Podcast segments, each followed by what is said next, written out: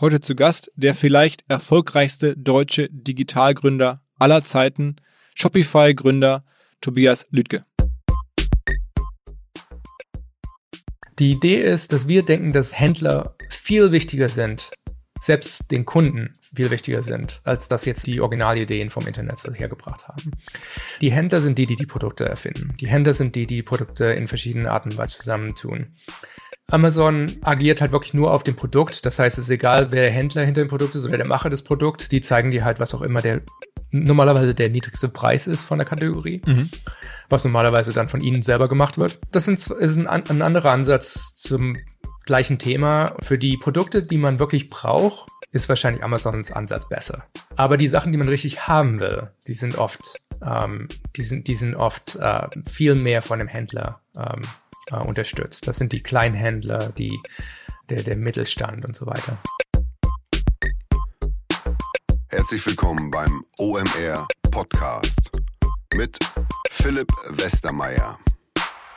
Ich habe jetzt bald 300 OMR-Podcasts gemacht und da waren einige dabei, wo ich nachher total happy war, dass es geklappt hat und dass die Aufnahme funktioniert hat, das Gespräch gut war und Dennoch ist der, der jetzt gleich kommt, vielleicht der herausragendste oder einer, der, wo ich mit am meisten erleichtert war, dass es endlich geklappt hat. Wir haben da länger daran gearbeitet, diesen Podcast zu realisieren, weil es eine Story ist, die natürlich hier zu OMR passt, die hier rein muss. Wir suchen ja zweimal die Woche nach unglaublichen Geschichten, die man vielleicht noch nicht so häufig gehört hat. Und genau so eine ist das, obwohl es ja auch äh, verrückt ist zu sagen, dass man die Shopify-Geschichte noch nicht so häufig gehört hat. Denn die Firma ist irgendwie eine der äh, relevantesten Digitalfirmen der Welt, wird häufig mit Amazon schon verglichen, äh, ist über 100 Milliarden wert. Aber der Gründer ist halt ein Typ aus Koblenz, der dort irgendwie die Schule nach der 10. Klasse aufgehört hat ähm, und dann eine Ausbildung gemacht hat in Koblenz bei Siemens, er auch gleich alles, und nach Kanada gegangen ist und jetzt ist er irgendwie auf dem Papier irgendwie ungefähr sieben Milliarden Euro wert, also seine Anteile an Shopify. Ähm, selbst sein Schwiegervater ist Milliardär geworden, der ihm ein Darlehen gegeben hat, ähm, als er die Firma gegründet hat. Das ist einfach alles so verrückt. Ähm, und dann erzählt er auch so ein bisschen im Podcast, wie er jetzt mit Mark Zuckerberg und Elon Musk und so zu tun hat, wie er mit denen arbeitet, gemeinsame Projekte entwickelt. Ähm, das hört man ganz selten und noch seltener halt auf Deutsch, äh, um es mal eigentlich allen klar zu machen, die Relevanz oder die, der wirtschaftliche Erfolg äh, von der Firma und von Tobias Lüdke ist in Deutschland, das gibt's so nicht. Das gibt's vielleicht noch bei den SAP-Gründern und ansonsten halt nirgendwo. Ähm, das ist halt 100 Milliarden plus. Ist, normalerweise haben wir, wenn wir Glück haben, mal jemanden hier, der zu Gast ist, der hat dann drei, vier Milliarden Firma. Also das haben wir auch selten. Da ne? gibt's ja auch ganz wenig davon. Aber das ist jetzt über 100. Das ist halt Weltliga. Ähm, ja, und da habe ich mich natürlich gefreut, dass es geklappt hat und ist nochmal ein Milestone für uns. Jetzt will ich nicht zu viel äh, Spannung aufbauen. Ähm, ich glaube, äh, die meisten von euch werden ja doch wissen, was Shopify macht und dass man da äh, sich sehr schnell und für alle Größen vernünftige Shops bauen kann, wenn man das braucht. In dem Sinne direkt rein ins Gespräch mit Tobias Lüdke von Shopify. Ähm, hi, Tobias Lüdke. Ja, vielen Dank, dass du mich hier ähm, äh, dabei hast. Oh, wie sagt man? ja, Thank you for having me on. Das ist so ein Standardding, was man sagt. ja. Äh, ich muss das. Das ist ein Problem. Mein, mein, mein Gehirn äh, füttert mich die ganzen englischen äh, Antworten und äh, die muss ich dann im Kopf übersetzen und manchmal hört sich das komplett falsch an. Also entschuldige bitte für mich. sehr gut nachvollziehbar. Sehr gut nachvollziehbar. Du bist jetzt auch schon eine Weile, ungefähr dein halbes Leben in Kanada, ne? Ja, genau. Ich bin äh, 18 äh, Jahre hier. Ich bin fast 40. Ähm, also das heißt, ich habe äh, die die meiste Zeit meines meines Erwachsenenlebens in Kanada verbracht. Und äh, aus mhm. Deutschland bist du aus. Man liest immer Koblenz. Ist das wirklich Kern Koblenz? Ja, ja, genau. Ich bin Koblenz in der Innenstadt aufgewachsen und äh, äh, habe ein bisschen woanders gelebt, äh, wegen, wegen meiner Ausbildungszeit, ein bisschen ähm, in, in, in Nürnberg, ähm, aber außerhalb davon war ich in, bin ich in Koblenz aufgewachsen, bin, bin Schengelkind. Okay. Und man äh, denkt ja immer jetzt hier irgendwie, waren die deutschen Hochschulen dann doch gut genug, dass jemand wie du da rauskommen konnte. Aber die Wahrheit ist, du hast deine wichtigsten Ausbildungsjahre bei Siemens gemacht, habe ich gesehen. Ja, richtig. Ähm, genau, in der Ausbildung. Das war ähm, die, die ich, ich die, die Schulzeit war relativ, ich, ich bin so eins von den Kindern, für die die Schule nicht wirklich richtige Umgebung war. ich habe meine, ich habe, ich bin in den 90ern ein Teenager gewesen und habe einen Computer gehabt und der war viel, viel, viel, viel, viel interessanter als die, die, was waren es, die sechs, sieben Stunden, die man da am Tag in der Schule verbracht hat und habe hauptsächlich nach meiner eigenen Ausbildung äh, gesorgt in der Zeit im Podcast Digitale Vorreiter von Vodafone, den ich hier so gerne und häufig erwähne. Da ging es im Monat Juni vor allen Dingen um Start-up-Persönlichkeiten, Start-up-Geschichten. Deswegen waren zu Gast bei Christoph Bursek zum Beispiel der Andi Bruckschlögel, Gründer von Bits and Pretzels an diesem großen Startup-Festival in München, der Hendrik Gottschalk von GetBev, einer Lösung im Bereich Augmented Reality und zu guter Letzt der Christian Bützer, mein langjähriger Partner, Kollege OMR-Buddy Christian Bützer, der im Silicon Valley lebt, dort für uns einen eigenen Podcast macht und sozusagen Startup-Geschichten direkt von, aus erster Hand aus dem Silicon Valley erzählt hat. Insofern interessante Folgen. Hört rein, abonniert den Podcast Digitale Vorreiter von Vodafone. Bekanntlich kann man nirgendwo so gut auf Podcasts hinweisen wie in anderen Podcasts. Deswegen noch der kurze Hinweis auf das Facebook Update, ein Podcast von Facebook über das gesamte Facebook-Ökosystem. Der Podcast oder der Channel zu dem Podcast teilt sich in zwei Teile. Einmal das Format der Facebook Marketing Talk. Dabei interviewt der Jin Choi, so heißt der Director ähm, Handel, Medien, Tech, Telco, Energie für den deutschsprachigen Raum. Also der Jin Choi spricht mit spannenden Persönlichkeiten aus eben dem gesamten Facebook-Ökosystem. Und das zweite Format heißt die Facebook Marketing Experten. Dort sprechen ähm, Mitarbeiter von Facebook in Deutschland sehr praxisnah, sehr tief über Neuigkeiten und neue Tipps und Tricks auf der Plattform selber. Beides gibt's am Ende im Channel, das Facebook Update, also Channel im Sinne von Podcast Channel. Dort am besten mal reinhören. Spannende Leute zu Gast beim Jin Choi, zuletzt der Thea Töpfer, demnächst die Julia Bösch von Outfittery. Alle Infos unter fb.me slash Facebook Marketing. Und dann, dann ähm, hast du sozusagen die Schule verlassen mit Abitur oder noch nicht mal, ne? Äh, nee, zehnte Klasse. Also ich habe aus, ich habe in der neunten Klasse haben wir äh, eine Praktikumswoche gehabt oder ein paar, ich habe ein paar Wochen. Die habe ich bei einer ähm, Firma gemacht, die, die zu Siemens Nixdorf gehört hat mhm. ähm, in Koblenz. Und ähm, das war eine Offenbarung für mich. Also überhaupt zu sehen, wie äh, also da waren Leute, die dafür bezahlt worden sind, mit Computern den gleichen Kram zu machen, den ich dann zu Hause gemacht habe. Umsonst, weil du so geil fandest. Irre, genau. Äh, das, das wollte ich, das wollte ich den ganzen Tag selber machen. Das heißt, von dem Punkt an war mir klar, dass ich ja, versuche, mich zu bewerben und äh, habe den die die aus die Azubi-Stelle bekommen und äh, nach der 10. Klasse direkt angefangen. Da, ja. und dann, ich meine, das ist ja alles ein Märchen, was jetzt gleich kommt. Aber lass uns noch einmal kurz weitermachen. Und dann heißt, du hast dann irgendwie ähm, da auch, glaube ich, jemanden gefunden, hast du mal in einem Podcast erzählt, der dich sehr inspiriert hat. Dennoch bei Siemens selber, dann dein, dein, dein Vorgesetzter sozusagen, wo du sagst, der hat dich irgendwie auf die richtige Bahn geschoben. Ganz richtig. Ich habe dann fantastisch, also ganz eine Menge fantastische Leute, die da gearbeitet haben, aber eine, eine ganz äh, Leute, Jürgen Saar, ähm, hat mich dann so ein bisschen took me under his wings, sagt man so schön, und hat, äh, hat, ge hat gemerkt, dass ich ein bisschen äh, ich war halt ein bisschen spezialisiert wie so eine Ameise. Gell? Das, ich habe ich hab meine ganze Kindheit programmiert und äh, Computer an, auseinandergebaut und zusammengebaut und alles, was nicht damit zu tun hatte, hat mir gefehlt zu der Zeit. Und ähm, der hat mir gezeigt, dass das Leben auch ein bisschen vielfältiger ist. Und ähm, ähm, aber wenn man halt eine Spezialisierung hat, dann hat man auch ein bisschen mehr Zeit, die anderen Sachen zu lernen, die man lernen muss. Und äh, die nächsten paar Jahre waren dann unheimlich wichtig für mich. Ja, und ähm, ja, dann dann ging es so weiter. Es ist, es ist witzig, halt zurückzugucken und diese ganzen verschiedenen Punkte so zu, zu, verbinden. Das hört sich dann alles so an, als ob man von einer zur nächsten Sache automatisch gegangen ist. Aber auf, natürlich zu der Zeit war es alles viel, viel schwieriger. Das waren, das waren ja die, äh, das Ende der 90er, wo also da gerade gemerkt, jeder gemerkt hat, dass, dass, dass, dass also das Internet natürlich relativ wichtig werden würde, aber dann man, natürlich die Leute, die sich das vorhin von innen angeguckt haben, auch gesagt haben, dass die, die Firmen, die da zum, zum Teil gebaut werden, überhaupt gar nichts mit der Realität zu tun hat. Und äh, das ist dann alles natürlich komplett äh, geplatzt in 2001 und äh, 2000 und das war, das war eine turbulente Zeit. Das war wirklich so ein Rollercoaster. Was war für in, dich schon die Zeit, wo du dann ähm, sozusagen nach USA oder nach Kanada gegangen bist? Der Liebe wegen, wie man so schön sagt. Hast du irgendwie mhm. beim, beim Snowboarden eine Kanadierin kennengelernt und bist dann direkt da geblieben, so ungefähr. Genau. Und äh, also das war auch so wieder so eine, eine Story, die halt irgendwie im, Rück, im, im Rückblick natürlich aussieht, als ob das irgendwie alles gut geplant war. Ich, äh, aber das, ich habe äh, Fiona kennengelernt. Wir, ich, wir haben ein Jahr in Deutschland gewohnt äh, zwischen und äh, zwischen ihren Studien und als sie dann zurück nach Kanada ist, habe ich die ähm, habe ich gesagt, das hört sich interessant an, das mache ich auch und ähm, dann ging es so weiter mit Snowdevil und dann später Shopify und dann bin ich hier geblieben. Und das, also es gibt ja auch noch dann ganze Arten von so Fun Facts. Du hast dann bis vor kurzem oder bis vor ein paar Jahren ja quasi, wenn man das so liest, bei deinen Schwiegereltern, also bei den Eltern deiner damals Freundin, ähm, ja dann auch noch zu Hause mitgewohnt quasi. Ja, das, äh, ich, glaube, wir sind vor fünf Jahren, also das heißt die ersten, ja, die ersten zwölf Jahre, wie ich in Kanada gelebt habe. Nun, das sind auch unglaublich tolle Schwiegereltern. Ja, aber trotzdem, das ist ja eine verrückte Geschichte, wenn man so hört. So man ist irgendwie jetzt in dieser, in dieser Sphäre unterwegs und wohnt bei seinen Schwiegereltern. Das ist ja wirklich fast too, too good to be true.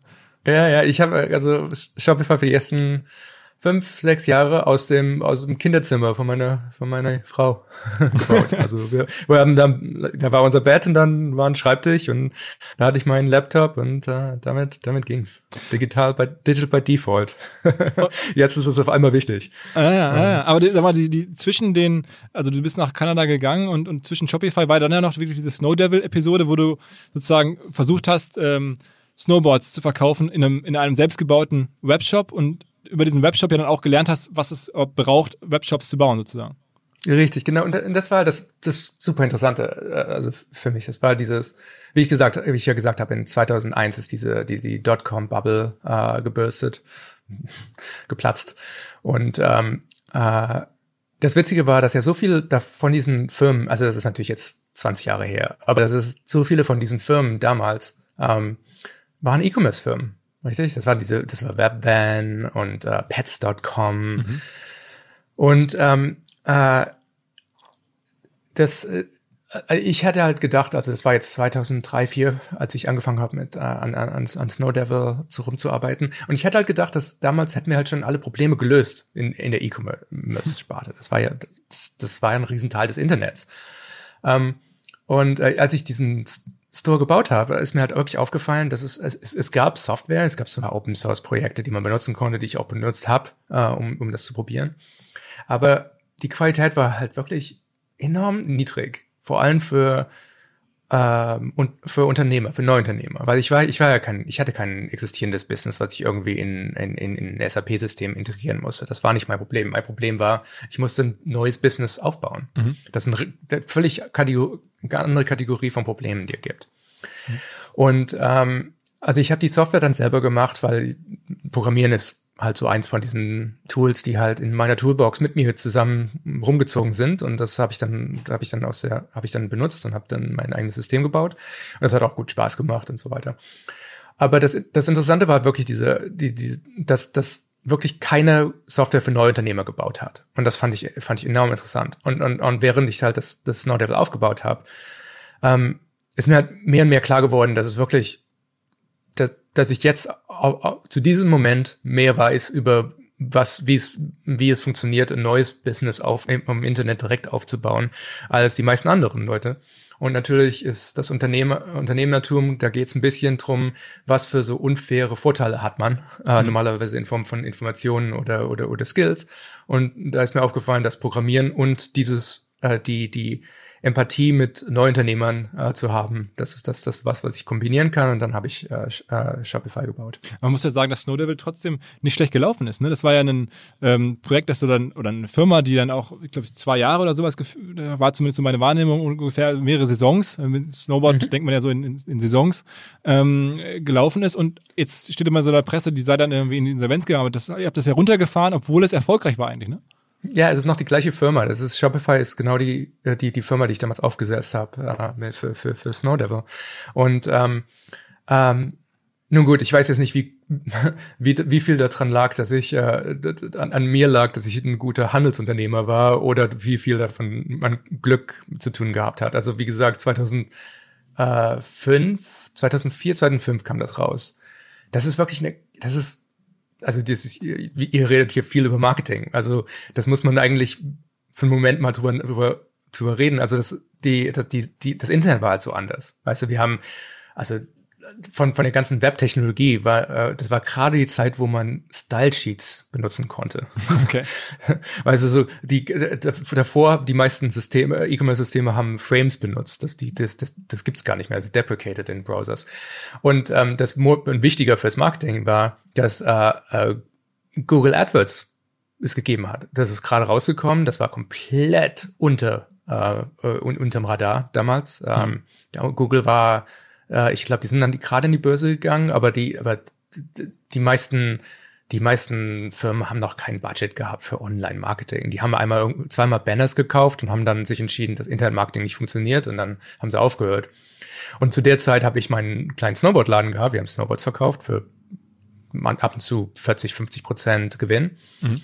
Und ähm, ich habe ein paar Konkurrenten gehabt, die auf das auf den Term Snowboards konkurriert haben. Da hat jeder Klick hat irgendwie 16 Dollar gekostet, das war mir viel zu teuer. Da habe ich ein, hab ich ein Spreadsheet hochgeladen mit ähm, äh, den Namen von jedem Skigebiet in Nordamerika und äh, da war ich dann bei allen außer Whistler war ich glaube ich der einzige, der auf diese Keywords gebietet hat. Das heißt, ich habe ich habe ab und zu 600 Dollar Snowboards mit 50 Prozent Margin für 20 Cent pro Klick. du bist also schon sozusagen wie SEO oder Search Engine äh, Optimizer, ja. nicht Optimizer, sondern jetzt in dem Weise Arbitrageur quasi schon fast ein bisschen gewesen. Genau, genau. Und, und die SEO war auch wahnsinnig, weil ich habe während dem Snow Devil äh, aufbauen, habe ich einen Blog angefangen. Das war das war die Blogging-Zeit des Internets. Das Blog habe ich auch selbst gebaut. Das hieß Typo. Das war eigentlich für eine relativ kurze Zeit äh, ein, das eins der beliebtesten, bekanntesten äh, Weblog-Systeme. Mhm. Und ähm, äh, da habe ich halt einfach darüber geschrieben, mir eine Erfahrung, dieses Snowboard, äh, Snowdevil aufzubauen. Aber äh, im Default-Theme von Snowdevil, äh, von, von, von diesem Blog-System, das hieß Typo, gab es auch einen Link direkt zu meiner Webseite, die, die, die ich dann 3, äh, 301 äh, Permanent Redirect nach Shopify.com geschickt habe später. Das heißt, damals, damals war ein riesen, Riesenthema war PageRank. Das war die Autorität der, der Domain. Das ist nicht ja. ein Riesenteil des, äh, der SEO-Welt. Aber damals das war, Apple war neun und, und, und, und, und Shopify.com war acht, also direkt am Launch. Weißt du, das, da gab's, das war noch so einfach damals, äh, SEO-Ringe zu benutzen und sowas. Das, das, das war eine ganz, das war eine ganz einfache Zeit. Und Aber trotzdem hast du dich dafür entschieden, dann wegzugehen vom B2C-Geschäft. Also du hättest jetzt ja auch, weiß ja. nicht, ganz viele Menschen hier, die ich kenne, die haben dann irgendwie eine große Search-Marketing-Agentur aufgemacht oder haben dann irgendwie einen, vielleicht ja. einen großen Shop für Sportartikel, nicht nur Snowboards, sondern ihr habt ja auch, auch andere Sachen mit reingenommen ähm, Surfboards oder sowas hätte man, das war ja damals auch alles sehr profitabel und du warst ja generell vorne und früh da, aber du hast dich dann sozusagen wirklich auf das, für das Tech-Produkt entschieden wolltest halt anderen Leuten mit Tech helfen. Genau, das war, das war so eine, das, man, wenn man sowas macht oder vor allem durch so eine, durch eine Erfahrung geht, dann lernt man halt eine Menge über sich selber. Und eine von den Sachen, die mir wirklich äh, äh, wichtig war, ist dieser, dieser, dieser Moment, wo ich mein das erste Snowboard verkauft habe, war, ein, war wirklich so ein monument, monumentaler, äh, monumentales Event in meinem Leben. Das da, da kann ich mich an alles erinnern. Das war, ich weiß genau, in welchem Coffeeshop ich war und wo ich meinen Laptop aufgemacht habe, was ich, was ich dann den Tag getragen habe und solche Sachen. Das ist so ein, man, man, man, man, ähm, man, man bekommt einen Unternehmer in dem Moment, wo man wirklich was verkauft, nicht wenn man was baut. Mhm. Und ähm, diese Erfahrung irg irg habe ich irg irgendwas mir halt so in einem Moment von Klarheit äh, klar geworden, dass, dass, dass ich das nur, dass das nur einmal passieren kann im Leben. das ist, das ist nicht was, was man wiederkriegt. Aber was, was ich machen könnte, ist anderen Leuten zu helfen, äh, so, so, so, so eine Erfahrung zu haben. Und ähm, deswegen, und dann haben mich auch langsam ein paar Leute mich gefragt, ob ich vielleicht Snow Devil Software lizenzieren könnte. Und dann habe ich die Sachen halt zusammengetan und habe gesagt, okay, die, einfach Leuten zu helfen mit einer Software as a Service Company, die, die das das, das, den Software as a Service gab es noch nicht als Begriff, aber das hat sich so ein bisschen, also es war halt irgendwie so das offensichtliche äh, ähm, äh, Betriebssystem des Internets. Ähm, mache ich das so, dass ich anderen Leute, die, die, die nicht so technisch sind, können sich selber helfen, so eine Software wie Snow Devil und das dann selber benutzen und dann kann ich anderen Leuten helfen, so ein, so ein, so ein Lebens-Event ähm, ja, zu, ähm, zu, haben. Äh, zu erleben. Und ähm, ja, genau, und das ne, jetzt sind es 15 Jahre später und ähm, das passiert jetzt alle 50 äh, Sekunden auf Shopify, dass jemand seinen ersten Verkauf hat. Und das ist natürlich unglaublich. Man muss ja mal sagen, da, damals warst du ja quasi noch mit einem Partner unterwegs. Ne? Also ihr habt das zu zweit also gemacht. Einer hat den, äh, so den, den, den Einkaufsseite gemacht und, und du hast dann sozusagen die Tech- und, und, und, und äh, Produktseite gemacht. Das, das war ja auch die Anfangsjahre sozusagen. War, waren ja so, ne? Richtig, genau. Genau, ich hatte, ich hatte einen Co-Founder, äh, Scott, der hat äh, ähm, mit der, äh, hat, der hat natürlich mit den Händlern geredet und die ganzen Inventar gemacht und sowas. Und normalerweise sind ab und zu sind wir beide, aber meistens ist eher mit, dem, mit den Snowboards zur, zur, zum, zur Post gegangen und die zu verschicken und so weiter, ja. und dann ähm, beschreiben, wie es dann so weitergeht. Hast du irgendwann ist dann der, der Kollege rausgegangen und das, dann hast du einen alten Freund nachgeholt aus, aus, aus deutschen Zeiten sozusagen, der dann dafür so mehr oder weniger mit reingekommen ist in die Shopify-Firma? Ja, es ist genau. Also Scott war halt hauptsächlich der äh, so Co-Founder für, für, für das äh, ähm, Snowboard-Geschäft und dann, ähm, als das halt dann in eine wirklich Pure Play -Te Technologiefirma umgewandelt wurde, dann hat das, das lag ihm nicht mehr so nah. Und ähm, äh, um, um ein bisschen vorher davon habe ich auch dann Daniel ähm, dazu ge gebracht. Ich habe ihm, ich habe ihn dafür überredet, am Anfang vom Sommer vielleicht den, den, den, den Sommer in Kanada zu verbringen, dass wir da zusammen an Shopify arbeiten könnten. Und äh, dann ist er aber auch glücklicherweise da geblieben und ähm, äh, es war doch ein bisschen mehr Arbeit, als ich das so gedacht hatte. Und, äh, okay. ähm, äh, aber es ist witzig. Ich habe wirklich, also ich, ich mit, mit, mit meine meine Freundin, die jetzt mit denen ich schon lange zusammengearbeitet habe, die die jetzt die, die sind natürlich unheimlich glücklich darüber, dass ich sie dazu gebracht habe, zu Shopify zu kommen, dass alles wunderbar funktioniert, aber die, die sagen mir ab und zu, dass ich wirklich äh, nicht unbedingt ähm, äh, so ehrlich war mit, wie viel Arbeit das würde und was wir da machen wollten und sowas. Aber das stimmt überhaupt nicht. Ich hatte überhaupt keine Ahnung. Ich hatte wirklich, ich habe, ich habe wirklich gedacht damals, mit, als ich mit Daniel am Telefon geredet habe, dass wir das irgendwie über den Sommer Fertigbild bauen können. Das ist natürlich jetzt sind, was sind 2000 Ingenieure bei Shopify, die Tag und Nacht dran arbeiten. Seid, seid jetzt irgendwie und also 15 Jahre, Jahre später. ja, ja, ja, ja. Und, ja, so, also wirklich ist aber, aber man unterschätzt es. Aber es ist natürlich auch jetzt viel, viel größer und macht viel mehr Sachen. Also da, daran liegt es auch. Vielleicht noch eine Anekdote aus den Anfangsjahren, die ich mir auch gemerkt habe, ist die mit dem Visum. Du hattest ja auch, du hättest auch eine Weile lang gar nichts anderes machen mhm. dürfen in Kanada, außer selber was zu gründen quasi, ne?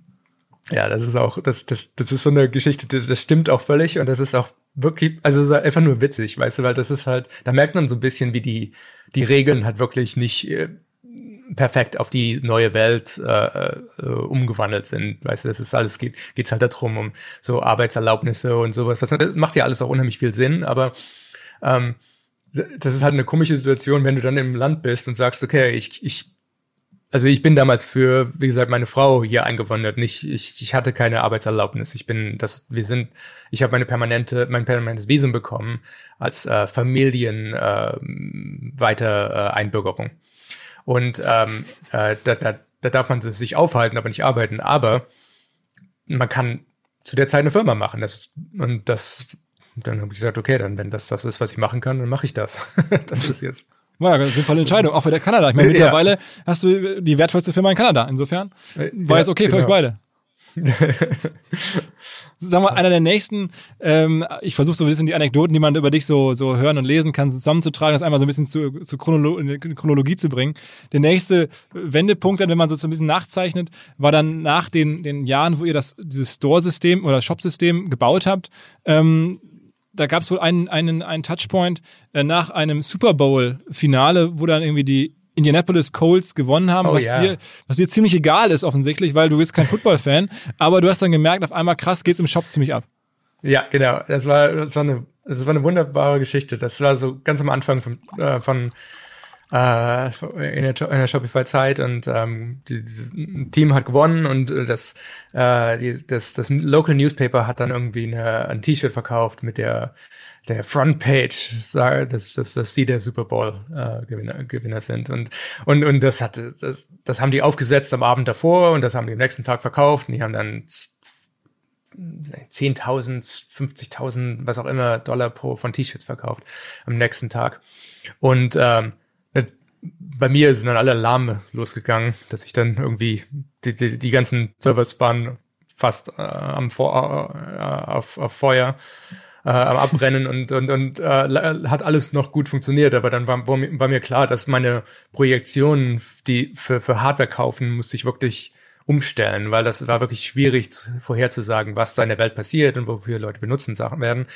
Und das war eine gute Geschichte und das, das hat uns, ähm, äh, hat uns wirklich einen, wirklich einen Auftrieb gegeben. Das, das, das, weil das war halt wirklich, das war halt anders, als wir uns das vorgestellt haben. Wir haben uns vorgestellt, dass das mehr so Snow Devils werden. Weißt du, es wären mehr Leute, die halt neue Produkte in neuen Firmen dem Internet direkt an, anbieten, Aber dass jetzt irgendwie ein existierendes Newspaper irgendwie von, von einem Tag zum nächsten Tag auf einmal eine, eine existierende Audienz für ein, für ein existierendes äh, Event ähm, äh, zusammenbringen will. Das ist halt eine neue Idee gewesen. Und das und, und, und so langsam hat, hat, hat sich so, weißt du, das, wenn, wenn man so eine Firma anfängt, dann ist es ein bisschen, als ob man so einem, so einem dunklen Raum ist und man wirklich nicht genau wissen weiß, wie, wie, wie groß ist der Raum, was ist denn überhaupt, wie viele Sachen drin. Das ist alles ein bisschen und fühlt sich ein bisschen unheimlich an und man hat eine kleine, äh, so, so eine kleine Taschenlampe, mit, so, die, mit der man ein bisschen rumgucken kann und, und man muss sich wirklich konzentrieren auf was man sich anguckt und woran man arbeitet und was man jetzt wirklich versucht zu verstehen.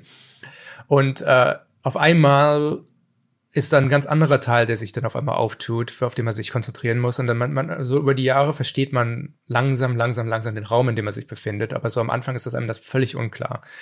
Und äh, das ist, das sind halt diese, diese, diese, diese Touchstones über die Jahre, die sich dann so ergeben haben.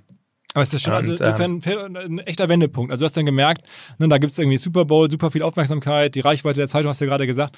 Und dann ist es halt nicht ein Unternehmer, der anfängt mit drei Snowboards oder so fünf und dann so langsam linear hochwächst, sondern auf einmal zack, kommt sofort eine große Firma rein und macht sofort Druck und ihr habt sofort auch eine ganz andere Möglichkeit, Geld zu verdienen. Genau. Und, und natürlich hat das einen riesen, äh, also das war ein riesen Opportunity, aber auch ein riesen Problem. Das, das, das, das hieß, dass ich ähm, Computer vorbezahlen musste, die ich vielleicht, nur vielleicht brauchen müsste. Und zu der Zeit haben wir ganz Shopify war in einem Datenzentrum in, äh, in, in Toronto, das ein fünf Stunden äh, Autofahrt weit weg von, von uns war. Und ähm, wir haben unsere Servers auf Ebay gekauft von irgendwelchen äh, Firmen, die bankrott gegangen sind. Okay. und und, und äh, die, auf einmal mussten wir das wirklich umstellen. Also nee, wir haben das einfach nur mehr, mehrere gekauft und äh, ähm, äh, ab und zu sind wir, also wirklich, das, das war, das war eine Zeit, das, kann, das ist hart, das ist sich hart vorzustellen. Wir, wir haben ab und zu wirklich einen Wecker stellen müssten, ähm, um, um in der Mitte der Nacht, weil dann irgendeine Auktion von irgendwelchen Servers, die wir unbedingt haben wollten, vor, vor, vor Ende gegangen ist und wir mussten die, wir wollten nur in den letzten paar Sekunden äh, unser, unser Gebot geben, ansonsten hätte das dann, äh, ansonsten wäre das zu teuer äh, und andere Leute würden hoch, das hochbieten. Und so haben wir dann unsere Maschinen gekriegt und dann haben wir das auf Kapazität hochgearbeitet und, und, und zum Schluss hat das dann alles zum, zum Glück gereicht. Aber es war wirklich uns dann klar, dass es, dass wir uns nicht ganz vorstellen können, wie Leute Shopify benutzen würden. Das wurde dann immer, immer klarer mit anderen äh, Flash-Sales, die dann später passiert sind, vor allem der, in der Sneaker-Industrie und und das ging halt alles, alles so weiter, ein Schritt nach dem anderen. Und, und während der ganzen Zeit schneller. wart ihr ähm, am Anfang finanziert auch von deinem Schwiegervater. Also der war dann nicht nur sozusagen dein, ja. dein Vermieter und dein Schwiegervater, sondern auch dein, dein erster Business Angel sozusagen. Und dann hast du irgendwann nachher, da gibt's auch so eine legendäre Geschichte, wo du dann mit dem Fahrrad durch Silicon Valley gefahren bist, so und hast versucht, da irgendwie so Geldgeber zu finden und erzähl mal so ein bisschen die Finanzierungsanfänge. Äh, ja, also wir haben ein bisschen Geld angenommen äh, von von äh, von unseren so Friends and Family, wie man das Friends, Families and Fools nennt man das. Ja, und das ja. finde ich ganz gut. Und ähm, äh, das war das und, und dann haben wir natürlich das Geld von Snowdevil äh, benutzt. Ähm, und ähm, äh, da mit den zwei Sachen konnten wir relativ weiter, aber zu dieser Zeit, wo dann wir wirklich schneller äh, Server kaufen mussten und ähm, äh, ich musste ein paar Leute einstellen, die, die mir, mir geholfen haben, weil ich war da mal halt Customer Support und äh, Operations und Hauptprogrammierer und äh, ich habe das Telefon beantwortet und, und halt alles äh, zur gleichen Zeit, wenn man das halt so macht in einer kleinen Firma. Und ich muss, ich musste also äh, jemanden einstellen, der mir mit dem Customer Support hilft und, und, und, und solche Sachen.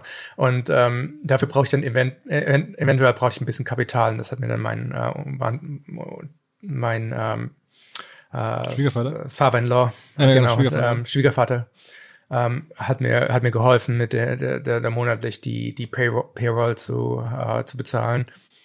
Ähm, und ähm, ja, ich habe irgendwann habe ich mich entschieden, dann wirklich äh, Venture, Venture Geld anzunehmen. Das war so um die Zeit, als ich dann CEO war von der Firma noch dazu. Ähm, um einfach zu, hauptsächlich, weil ich gedacht habe, dass das, das ist eine relativ lange Geschichte. Ich habe gedacht, dass die Leute, die die die Venture Capitalists nicht nur uns Geld geben konnten, aber auch in, in, in uh, helfen können, einen neuen CEO zu finden. Ähm, was was dann nicht wirklich gut funktioniert hat. Also ich, wir hätten Geld damit annehmen können, aber da gab es dann so Konditionen, wie dass wir um, dass wir die Firma um äh, bewegen müssten zu Silicon Valley und das, ich, ich fand das einfach, ich konnte, das hat sich interessant angehört, aber ich fand das keine gute Idee von, von einfach ich habe ich habe Leute interviewt da für, für Jobs, ich habe versucht das rauszufinden, ob das eine gute Idee ist oder eine schlechte Idee. Mhm. Und da selbst zu der Zeit so 2008 fand ich also ich ich habe mich davon überzeugt, dass das nicht die richtige Idee ist für die Firma und dann habe ich das sein gelassen. Und ähm, dann hat der die die die Finanzkrise hat angefangen 2008, dann habe ich gedacht, dass die Firma eh rum ist, aber dann hat das hat das wirklich sich anders ergeben. Es hat äh, zu der Zeit haben mehrere Leute also ihre Jobs verloren leider, aber die haben dann versucht, ihre neuen Jobs selber aufzubauen auf, auf Plattformen wie Shopify. Und das zu der Zeit ging es auf einmal Shopify dann besser und besser und wir sind dann auch profitabel geworden. Und ähm, dann äh, ähm, waren wir eine profitable Lifestyle Company mit 10, 15 Leuten für ein paar Jahre. Und dann in 2010 habe ich mich dann umentschieden, als mir dann klar wurde, dass wirklich die, wir, wir brauchten Kapital und wie wir das Kapital benutzen können, vor allem im Marketingbereich. Und äh, dann haben wir dann äh, Venture Capital angenommen und dann für fünf Jahre äh, wirklich viel, viel, viel, viel schneller, äh, schnelleres Wachstum, dass wir, weil wir halt in unser eigenes Wachstum investieren konnten. Zum ersten Mal, ich war vor, habe ich alles Geld für äh, Payroll gebraucht. Und dann fünf Jahre später sind wir an die Börse gegangen in, in, in Toronto und in New York äh, zur gleichen Zeit, was auch nicht unbedingt die beste Idee war. Zwei IPOs zur gleichen Zeit zu machen, kann ich nicht empfehlen. Aber ähm, das hat, hat relativ gut funktioniert und dann jetzt äh, und wieder fünf Jahre später, jetzt in 2020, sind wir dann in dieser Zeit von Corona und, und äh, die Firma ist enorm gewachsen und, und, und, und ja, jetzt ist es jetzt zu kurz, zu, jetzt zur Zeit vom, äh, vom Marktwert her Kanadas größte Firma. Das bin ich ganz sicher, was ich darüber denke. Aber ja, sag mal, ich meine, faktuell. Das wäre ja auch in Deutschland eine der größten Firmen, muss man auch sagen. Also ich habe gerade mal nachgeguckt, also Market Cap oder ne, Wert der Firma auf einer Börse ist jetzt über 100 Milliarden. Das wäre in Deutschland auch irgendwie so äh, Top 5 oder sowas, glaube ich. Ne? Also das mhm. ist deutlich größer als BMW. Für die Hörer, die jetzt nicht so da drin sind, das ist so SAP-Liga. Da gibt's es noch ganz wenig in Deutschland sogar. Also und Kanada halt auch. Das, denkst du, das ist, also bist du manchmal erschrocken oder, oder guckst du dir überhaupt jeden Tag an? Ja, das ist das richtige Wort. Ähm, erschrocken ist richtig. Ähm, wie gesagt, ich, ich, ich denke halt nicht viel darüber, über, über, über die, äh, vor allem die Börsenwerte. Right? Ich, ich finde, also ich, ich arbeite, ich arbeite an meinem Produkt. Ich, ich arbeite mit, äh, ich, ich versuche was zu machen, was wichtig ist für die Kleinhändler. Weißt du, ich, also wir haben uns jetzt ein Ziel gesetzt mit Shopify, dass wir vor allem während der Corona-Zeit, wir wollen jetzt, dass mehr Kleinhändler äh, die, diese, diese Corona-Zeit überleben und äh, vielleicht sogar, dass es ihnen besser geht äh, zu, zu einem Punkt, als es vorher ging. Diese Digitalisierung von ähm, der Retail-Welt ist halt unheimlich wichtig. Also wir sehen das jeden Tag in unseren Nummern. Wir, wir haben ein paar Businesses, also die in, in den Top 10 größten Businesses in Shopify. Und das sind ein paar davon, haben über eine Milliarde Dollar Umsatz. Ähm, sind nur drei davon nicht auf Shopify, die nicht auf Shopify angefangen haben. Das sind alles neue, wow. neue Businesses, okay. ähm, die in den letzten zehn Jahren und, ähm, äh, gemacht worden sind auf, auf der Plattform. Und wir, was wir halt da sehen, ist halt, wie unheimlich gut es funktioniert, so ein Multi-Channel-Business zu sein. Das ist also wirklich in, in also seinen Retail-Shop, den, den Online-Store und halt auf Facebook und Instagram und, und so weiter und so weiter. Das alles von einem gleichen System zu betreiben. Die Businesses, die das halt machen, das ist genau, also das ist genau das, was Shopify heutzutage macht. Dafür benutzen Leute Shopify. Ähm, die, die wachsen halt schneller, denen geht's besser und äh, deswegen ist es halt äh, passt Shopify halt sehr gut in die Zukunft, diese, diese digitalere Zukunft, in die wir jetzt alle sozusagen reingeschmissen worden sind. Ähm, Lass mir direkt äh, eine strategische Frage einstreuen da, weil ich, es ist ja so gerne. ein bisschen eine, eine Frage, die wahrscheinlich auch viele haben, die du häufig hörst, ist, äh, ähm, ihr wartet immer natürlich für, für viele gerade gegründete Firmen, kleinere Firmen sozusagen ausgerichtet. Wenn man noch nicht so viel Umsatz hatte, dann war Shopify irgendwie traditionell dafür ein guter Partner. Jetzt sagst du selber, habt ihr auch ähm, Firmen oder Partner, Kunden am Ende für euch aus eurer Sicht, die über eine Milliarde Umsatz machen. Das ist ja was ganz anderes, ne? Irgendwie, wenn man mhm. einen Shop hat, der so viel Umsatz macht. Ist es für euch denn überhaupt möglich, sozusagen beide Zielgruppen, also die kleinen Shops, die gerade anfangen und die Riesenshops, ähm, beides sau sauber zu servicen? Ja. Ähm, und, und, und das war eigentlich eine der Haupt, ähm, äh, Gründe, warum ich, warum ich überhaupt selbst Snow Devil selber gemacht habe damals. Weil ich, ich habe damals halt wirklich rumgefragt und gesagt, okay, Leute haben mir erzählt, okay, wenn du dann anfängst, ein Business aufzumachen, dann, dann machst du das am besten mit so Open Source Software und dann, wenn das, wenn das gut funktioniert, dann verkaufst du auch auf eBay und dann später rufst du GSI Commerce oder irgendwie sowas an und die, die, das dann outsourcest du dein ganzes äh, Retail-System zu denen und dass man dann und, und, diese Idee, dass man dreimal, viermal, fünfmal als, als Wachstumsfirma sein gesamtes System umbauen soll. Es ist ungefähr, das hört sich für mich an, als ob man, als, als, als ob man irgendwie zu einem, zu einem Designer geht und sagt, ich will mein Haus ein bisschen umdekorieren, dann sagen die, dass du das Haus neu bauen musst. okay. okay. Und, und, und das, das ist, also die komplette Software wegzuschmeißen und eine andere zu benutzen, ist ein unglaubliches schwieriges Thema. Überhaupt, selbst mal vom SEO her, ist es ein Riesen, ist es fast unmöglich. Mhm. Das heißt, eine Software zu machen, die halt wirklich skalierbar ist über die Gesamt, über die Gesamtlebenszeit von, von einem Business, ist, war, war, war mir unheimlich wichtig. Und ähm, der einzige Grund, warum wir das vor, warum die Industrie das vorher anders gemacht hat, war meiner Ansicht nach, weil das einfach das, weil das einfacher ist, Software zu machen, wenn du genau weißt, wer dein Kunde ist. Weil wenn du nicht genau weißt, wer dein Kunde ist, dann, äh, dann ist es halt, dann musst du halt sehr, sehr flexible und sehr ähm, äh, äh, also simple Software machen, die mhm. halt die die halt die großen Probleme der der Retail-Welt vereinfacht. Und das ist schwieriger.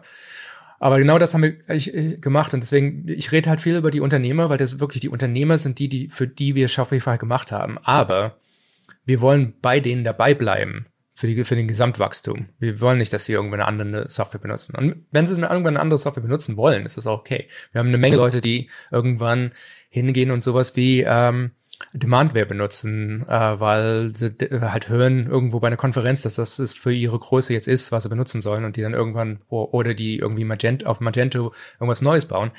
Aber in, in fast allen Fällen kommen die zurück.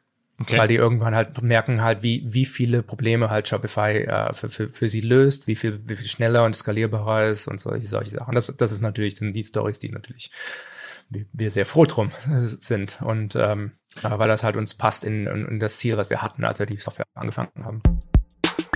Kurze Unterbrechung für unsere beliebte Serie Menschen, die wir eigentlich auf dem OMR-Festival getroffen hätten. Die Serie haben wir mal angefangen mit den Kollegen von Media Impact, also von Axel Springer, Stefan Mölling, Carsten Schwecke. Und ich wollte mal wieder reinhören, wie geht's denn da aktuell so? Moin, Carsten, also Carsten Schwecke von Media Impact. Moin.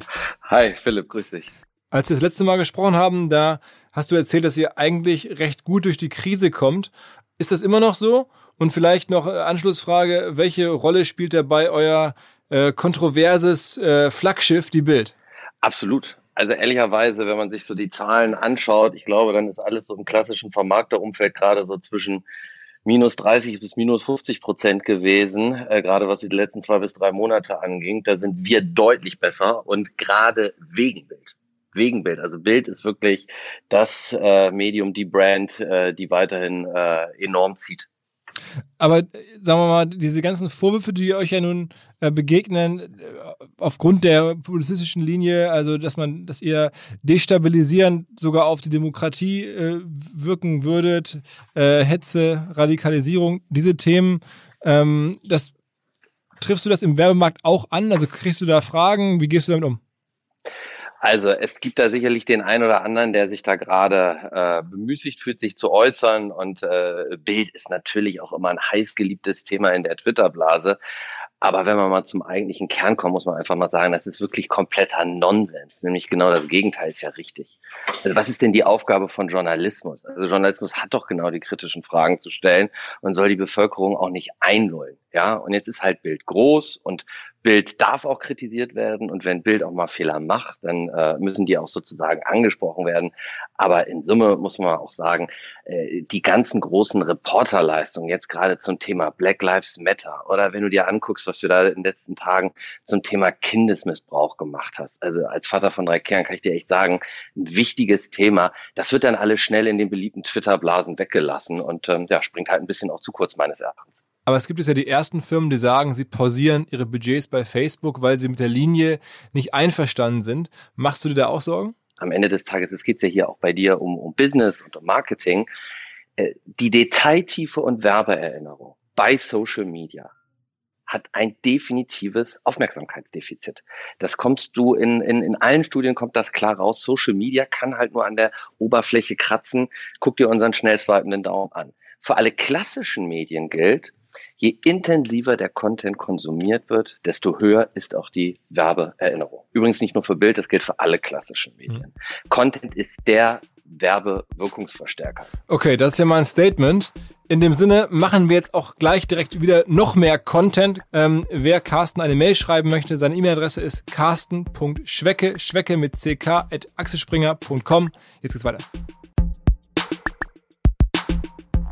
Was, was mir aufgefallen ist, oder was glaube ich auch eine, eine, hoffentlich aus deiner Sicht eine, eine, eine richtige Beobachtung ist, dass ihr sehr stark gewachsen seid, auch in den Jahren, tatsächlich dank Influencern und dank, dank Instagram und Facebook, weil halt ganz viele Leute, die jetzt Reichweite hatten über diese Plattform, also sagen wir mal angefangen von Kardashians, die glaube ich wirklich auch mit eurem mhm. System arbeiten ähm, und dann genau. ganz viele Produkte verkaufen wollen, weil sie jetzt auf einmal die Reichweite haben, sagen sie, okay, jetzt mache ich mein eigenes Make-up, meine eigene was immer. Ähm, und dann suchen sie halt einen Ort, wo sie das verkaufen können und dann haben das irgendwie jetzt über Jahre all die erfolgreichen Influencer ähm, immer Shopping Shopify genommen. War, doch, war so, oder? Wir mussten den Podcast ja offensichtlich remote aufnehmen. Tobi sitzt in Kanada und genau an dieser Stelle hatten wir ganz kurz Tonprobleme, nur wenige Sekunden, die haben wir rausgeschnitten, weil die kaum zu hören waren. Und eigentlich kommt die richtige Antwort auch erst jetzt und wir gehen direkt wieder rein. Wir leben jetzt in einer Zeit von Disintermediation. Das, das ist kein deutsches Wort. Disintermediation. ähm, und ähm, äh, in, in dieser Disintermediation, was, was halt passiert, ist, dass die Leute direkt gehen. Die, die, die Kardashians brauchen keinen Nike, die haben ihr eigenes Nike aufgebaut. Ähm, die Kylie Jenner hat ihren eigenen Lip, äh, Lippenstift äh, Brand aufgebaut, also dann, ich glaube, sie hat, ich habe ich weiß jetzt nicht genau die Nummern, aber die hat, die hat jetzt, die hat 50 Prozent davon verkauft vor kurzer Zeit oder sogar alles. Mhm. Ähm, aber äh, das, das wurde innerhalb von ein paar Jahren aufgebaut und sie hat ihre eigene Reichweite und sie muss das, sie muss es mit niemandem teilen. Und äh, solche Stories sehen wir halt jetzt mehr und mehr und mehr. Die, die, die Influencers, die Leute mit Reichweite, die, die benutzen halt jetzt, an, an, anstatt dass jetzt, ähm, also ich, ich bin aufgewachsen mit äh, Michael Schumacher macht äh, Werbung für, was war's, McDonalds? Und Deutsche Vermögensberatung, glaube ich. So, so, so, genau solche Sachen. Ja. Was hatte der, das hatte der Michael mit der, mit der Vermögensberatung zu tun? Das ist, das ist die, der hat, der hat sein, sein, seine Reichweite dafür benutzt, Geld zu machen, indem er eigentlich Schwachsinn gemacht hat. Also, das, das weiß, wusste ja jeder, dass, dass das nicht, dass er, er würde es nicht selber benutzen. Jetzt benutzen die Leute diese, ihre Reichweite, um Produkte zu machen, die, die, die, die ihre Reichweite erweitern. Kylie hat, für Kylie war die Lippen, die Lip, das Lippenstiftbranche war perfekt. Das hat genau zu ihrem Brand gepasst, das hat genau zu ihrem Instagram-Feed gepasst. Und die, ähm, die Verbindung, die ihre Fans mit ihr hatte, war, ist durch diese Produkte, war, ist erhöht worden. Und das ist eine, das ist eine viel, viel, viel bessere Organisation von, diese, von, von, von diesen Sachen. Das, das, das sehen wir halt auf unserer Plattform jetzt äh, Tag in Tag, jeden Tag. Musstest hin. du denn die überzeugen oder wie kam das, dass sozusagen all diese Menschen vor Jahren, als Influ also als, als das ganze Business-Influencer-Business überhaupt anfing oder Instagram so, so relevant wurde, dass die alle Shopify genutzt haben. Die hätten ja auch, es gab ja auch andere. Also ihr seid ja kein Monopolist. Ähm, hast du da was für getan? Habt ihr die irgendwie dahin gelenkt, irgendwie Marketing gemacht, mit denen gesprochen oder kam das so durch Zufall? Kylie hat sich äh, für einen Basic-Account, für einen 29 Dollar pro Monat Basic-Account auf Shopify selber angemeldet. okay. Und ähm, das, das hat nichts mit Influencers zu, also wir haben, das ist passiert aufgrund von Produktqualität.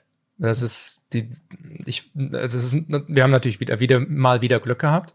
Ähm, aber ähm, wir haben also wir arbeiten halt jeden Tag dran an der, an der Qualität von dem Produkt und dass, dass das halt einfacher ist zu benutzen und dass es halt besser ist und dass es halt einen guten Ruf hat. Und dass, wenn man halt rumfragt, ähm, was man benutzen soll, dass dann hoffentlich die Leute aufgrund der Qualität von dem Produkt halt sagen, dass sie Shopify benutzen sollten. Und hm. das natürlich das danach, das, das als es als passiert ist, ist, haben wir natürlich den roten, den roten Teppich ausgerollt und wir haben viele super interessante äh, äh, Meetings gehabt mit den Kardashians, um halt Strategie zu, zu reden und was, wie man das jetzt weiter aufbauen kann und wie man das international bringen kann und solche Sachen. Die haben denen geholfen mit den Informationen, die sie brauchten und das machen wir auch mit anderen.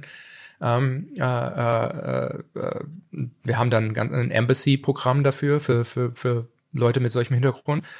Und ähm, das hat sich dann auch rumgesprochen äh, und dann ging das so weiter natürlich, aber das, also wirklich, das, das hat selber organisch angefangen. Das heißt, du bist eigentlich der größte Profiteur des Influencer-Marketings auf der Welt wahrscheinlich am Ende.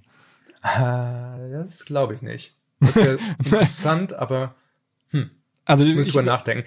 die Kardashians haben wahrscheinlich weniger Wert geschaffen damit, als jetzt, wenn das die größten Influencer der Welt sind, also oder mit die größten, dann dürften die deutlich weniger Wert damit created haben, als, als du mit Shopify in den letzten fünf Jahren oder so. Ja, also in, in, also wenn man so das mit das Papiergeld mit den mit den Aktien sowas macht spielt dann vielleicht aber also wirklich in, in Hard Cash ja okay, okay. unter keinen Umständen ähm, ähm, aber das, das wie, aber das ist natürlich auch der Unterschied zwischen wenn du was verkaufst dann ist es dann verkaufst, verkaufst du das Objekt wenn du äh, mit, mit, mit Firmenbewertung ist es das ist diese Net Present Value ähm, hm. Kalkulation die natürlich völlig anders funktioniert mittlerweile gibt es ja auch, ich glaube, ich habe gesehen, sogar der Tesla-Shop. Also wenn man sich ein Auto kauft, dann ist der auch bei euch äh, abgewickelt sozusagen, ne? Wenn man ein Auto kauft, nicht. Ähm, der, der Accessory Store ist äh, für, für Tesla ist äh, äh, benutzt äh, Shopify oder hat zumindest, bin ich nicht ganz sicher, ob ich glaube schon, aber auf jeden Fall für SpaceX auch. Ähm, aber das Auto äh, verkaufen, aber, aber Audi benutzt Shopify, zumindest ah. in Kanada, für, für, für uh, Autoreservierung und so. Also es, die, die Benutzung von, von, von, von Shopify ist, ist, echt sehr, sehr, sehr vielfältig. Wie gesagt, das ist eine sehr flexible Plattform. Ähm, Sag mal, wie, ja. viele, wie viele Shops ihr aktuell so Größenordnung online habt, also die mit euch so regelmäßig oder ja, handelt? Über, über eine äh, bisschen mehr als eine Million Shops okay. in der weltweit. In, in, in 175 Ländern, ja. Und dann, welche Metriken guckst du dir am meisten an? Wir haben jetzt ja gerade über Börsenwert gesprochen, das nehmen wir jetzt mal raus, aber also die, die Shops, wie viele Shops online sind und dann gibt's ja da nicht alle bezahlen da das gleiche für logischerweise.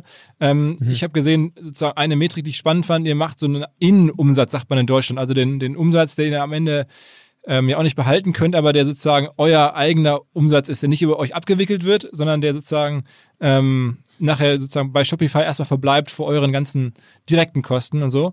Ähm, das ist so ungefähr eine Milliarde jetzt, ne?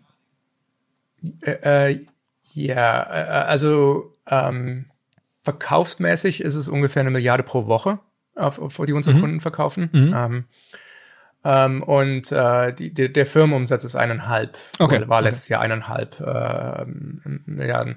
Ähm, und ähm, aber die, die, die Werte, die ich mir angucke, sind die drei Nummern. Also die, die, die ist, wie viele verkaufen, also wie viel verkaufen unsere Kunden. Daran sehe ich, dass, wie gesagt, unser Produkt benutzt wird. Dafür, mhm. es geht, da geht drum, dass Leute Sachen verkaufen. ähm, wie viel, ähm, wie, wie viele aktiven äh, äh, Kunden verkaufen äh, im, äh, wöchentlich äh, mindestens ein Produkt. Mhm. Und ähm, äh, dann wie häufig, also wie lange dauert es, also wie viele Sekunden sind, gibt es zwischen, äh, dass Leute ihren ersten Verkauf haben. Das sind die drei Nummern, die ich mir angucke, die, die ähm, das sind gute Nummern. Wenn man die alle, wenn die alle in die richtige Richtung gehen, dann geht es unserer Firma gut und dann geht es unseren Kunden auch gut. Und das ist wichtig, dass das, dass das Verhältnis von Firma zu, ihren eigenen Kunden, als wir, dass wir auf der gleichen Seite des, des Tisches sitzen. Was man jetzt ja auch äh, gesehen hat bei euch, ihr habt jetzt sozusagen ja jahrelang so B2B gemacht, hast haben wir gerade beschrieben. Ne? Ihr habt sozusagen, macht ihr ja noch heute, ist das, sprechen wir gerade drüber, die die, die, die Software ähm, anzubieten, damit andere Leute was verkaufen können. Aber ihr wendet euch jetzt auch seit neuestem in den B2C-Bereich. Also jetzt sollen auch Leute eure, eure, eure App runterladen und dann wollt ihr auch euren Partnern helfen, direkt zu verkaufen über eure App und ihr werdet damit quasi auch so ein bisschen eigentlich jetzt eine B2C-Firma hintenrum wieder. Kann man das so sagen? Mal sehen. Ähm, wenn es funktioniert, dann, dann ja. Ähm, aber äh, das ist natürlich jetzt noch, ist noch ganz neu dabei. Wir, wir würden gerne, wie gesagt, wir machen alles, was uns einfällt, um, um unseren Kunden zu helfen, mehr zu verkaufen. ähm, ob das jetzt heißt, dass wir denen helfen, auf äh, äh, Facebook zu verkaufen oder Instagram, oder ob das heißt, äh, dass wir dem ein Kassensystem bieten, damit sie Shopify im Laden benutzen können, oder ob das heißt, dass wir ähm, versuchen können, eine App zu, ba zu bauen, die äh, viel runtergeladen wird, damit die äh, unsere Kunden dadurch ähm, zu ihren existierenden Kunden mehr verkaufen können oder wieder verkaufen können und, und, und solche Sachen. Das sind das, das ist die Kategorie von Produkten, die wir machen. Und ja, genau, wir haben jetzt Shop vor kurzem gelauncht. Das ist immer ganz, ähm, ähm, immer, das, das funktioniert relativ gut. Wir sind sehr fröhlich mit, was wir jetzt im ersten äh, Monat da sehen.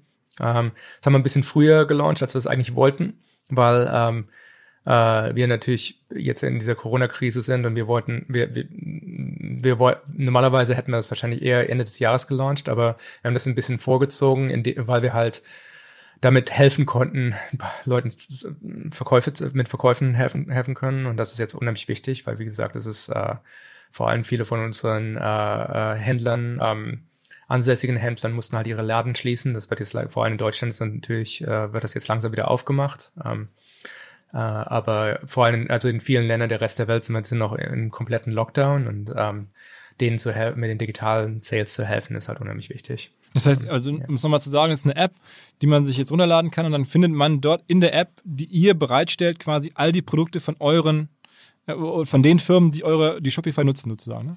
Richtig. Und vor allem halt die, von denen du schon gekauft hast. Das Beste ist, wenn du, wenn du wenn du jetzt sagen wir mal was wie, wie Gmail benutzt, dann kannst du uns das freigeben, an Permission geben und dann dann geben wir, zeigen wir die ganzen Sachen, die du gekauft hast. Äh, das, machen wir das Package Tracking für dich und sagen dir genau, wo deine Pakete sind. Und ähm, wenn du was wieder kaufen willst von einem von den äh, von den Firmen, die du die, die, die du gefunden hast oder von denen du schon mal was gekauft hast, dann, kann, dann kannst du das ganz einfach dadurch machen und so weiter. Und das ist dann Features, so wie, solche solche Features sind das äh, in dem in, in der Shop App. Und das ist einfach einfach Shop, äh, genau wie unser Ticker-Symbol. Sag, sag mal einen, ein paar Worte. Ich meine, ihr spielt jetzt ja mit im, im Konzert sozusagen der ganz, ganz großen Digitalfirmen der Welt. Ähm, viele sagen ja auch so, okay, im, im E-Commerce-Bereich gibt es jetzt zwei relevante Plattformen, Amazon sowieso und jetzt ihr. Ähm, Amazon ist ja nun ganz offensichtlich total auf den Kunden ausgerichtet. Sagt ja auch Jeff Bezos überall irgendwie, e-, eins zählt, was der Kunde, also der Endkunde am Ende haben will ist es ein Problem für euch, dass euer Endkunde ja gar nicht der Endkunde ist, sondern dass euer Endkunde Händler ist und dass sozusagen ihr so eine Händlerperspektive habt und Amazon eigentlich den, den besseren Kunden, wenn man so will, targetet? Kann sein. Äh, das, ähm, wir, wir, äh, es ist wichtig, dass jede Firma weiß, für wen sie ähm, Sachen Software baut. Und wenn man, wenn man das, wenn, wenn, wenn man das verliert, dann äh, denn dann kann, kann die Firma, kann eine Firma relativ einfach in, in, den, in den, den falschen Weg einschlagen. Ein äh, bekanntes Beispiel bei uns hier in Kanada ist äh, BlackBerry. Ähm, die vor, vor, wie vor dem, bevor dem iPhone haben viele, viele Leute in Deutschland nicht so, aber auch rund, rund um die Welt haben die, haben Blackberries benutzt, die Smartphones. Und, ähm, äh, aber irgendwann hat BlackBerry wirklich vergessen, wer, wer ihre Kunden waren. Die haben, ähm, die haben so viel mit den äh, Netzwerkbetreibern ähm, äh, äh, verhandelt, dass sie irgendwann halt genau das gemacht haben, was die Netzwerkbetreiber machen wollten und halt irgendwie verloren, ihre, ihre Verbindung zu ihren Endkunden verloren haben. Dann haben sie halt nicht das iPhone gebaut, sondern haben äh, äh den BlackBerry gemacht. Das ist, ein, das ist ein, ist ein Problem, was viele Firmen durchgehen. Für uns ist es ganz wichtig, dass wir unsere Entscheidung getroffen haben und wir werden jetzt rausfinden, ob das die richtige Entscheidung zum Schluss ist oder, oder, oder nicht. Und es geht uns auch, wir haben kein es ist uns nicht wichtig, die größte Firma der Welt zu machen. Äh, ich, ich, äh, ursprünglich wollte ich die weltbeste 22-Leute-Firma machen. Das war meine Originalidee. Ähm, wir, was wir machen wollten, ist, wir wollen einfach ein, ein, richtig, richtig, richtig, richtig gutes Produkt haben. Und wenn die Leute das wertvoll finden, dann, dann ist die Firma wertvoll und das ist okay. Die Idee ist, dass, dass, dass wir denken, dass Händler äh, viel wichtiger sind, selbst den Kunden viel wichtiger sind, als, als dass jetzt das Internet, die, die Originalideen vom Internet hergebracht haben. Wir, wir, die, die Händler sind die, die die Produkte erfinden. Die Händler sind die, die Produkte in verschiedenen Arten was zusammentun. Ich habe eine Verbindung mit vielen, vielen Produkten und vielen Händlern, vielen Marken, äh, aber direkt. Ähm, äh, und das, das für mich als Kunde ist das eigentlich das Richtige, dass, dass, dass, dass die Händler sich so darstellen können, ähm, wie sie wollen. Und wenn die, an viele Händler, wenn die ein neues Produkt rausbringen, was ich überhaupt nicht denke, was das, dass das eigentlich zu der Marke passt, auf einmal äh, dadurch, dass ich den Händler kenne und diese, diese, dieses, ähm, äh, dass ich denen halt vertraue, ähm, kaufe ich auch das Produkt von denen. Und, und dadurch, die, das ist die Entscheidung, die wir getroffen haben. Ähm, Amazon agiert halt wirklich nur auf dem Produkt. Das heißt, es ist egal, wer der Händler hinter dem Produkt ist oder der Macher des Produkts. Die zeigen dir halt, was auch immer der normalerweise der niedrigste Preis ist von der Kategorie, mhm. was normalerweise dann von ihnen selber gemacht wird. Mhm. Ähm, und äh, und äh, das, sind, das sind, ist ein, ein anderer Ansatz zum gleichen Thema. Und ich, ich schätze mal, dass es im, im, im Endeffekt für die Produkte, die man wirklich braucht, ist wahrscheinlich Amazons Ansatz besser. Also ich schätze mal, dass, dass, dass nie einer von unseren Kunden Amazon äh, in der Kategorie ähm, Toilettenpapier schlagen wird. Mhm. Ähm, aber die Sachen, die man richtig haben will, die sind oft, ähm, die sind, die sind oft äh, viel mehr von dem Händler ähm, äh, unterstützt. Das sind die Kleinhändler, die, der, der Mittelstand und so weiter. Okay. Hast du ab und zu mal Austausch mit Jeff Bezos oder schon mal regelmäßigere E-Mails, Telefone oder sowas oder gar nicht? Nicht regelmäßig, nie. Aber ab und zu mal. Ähm, ist schon passiert, ja. okay.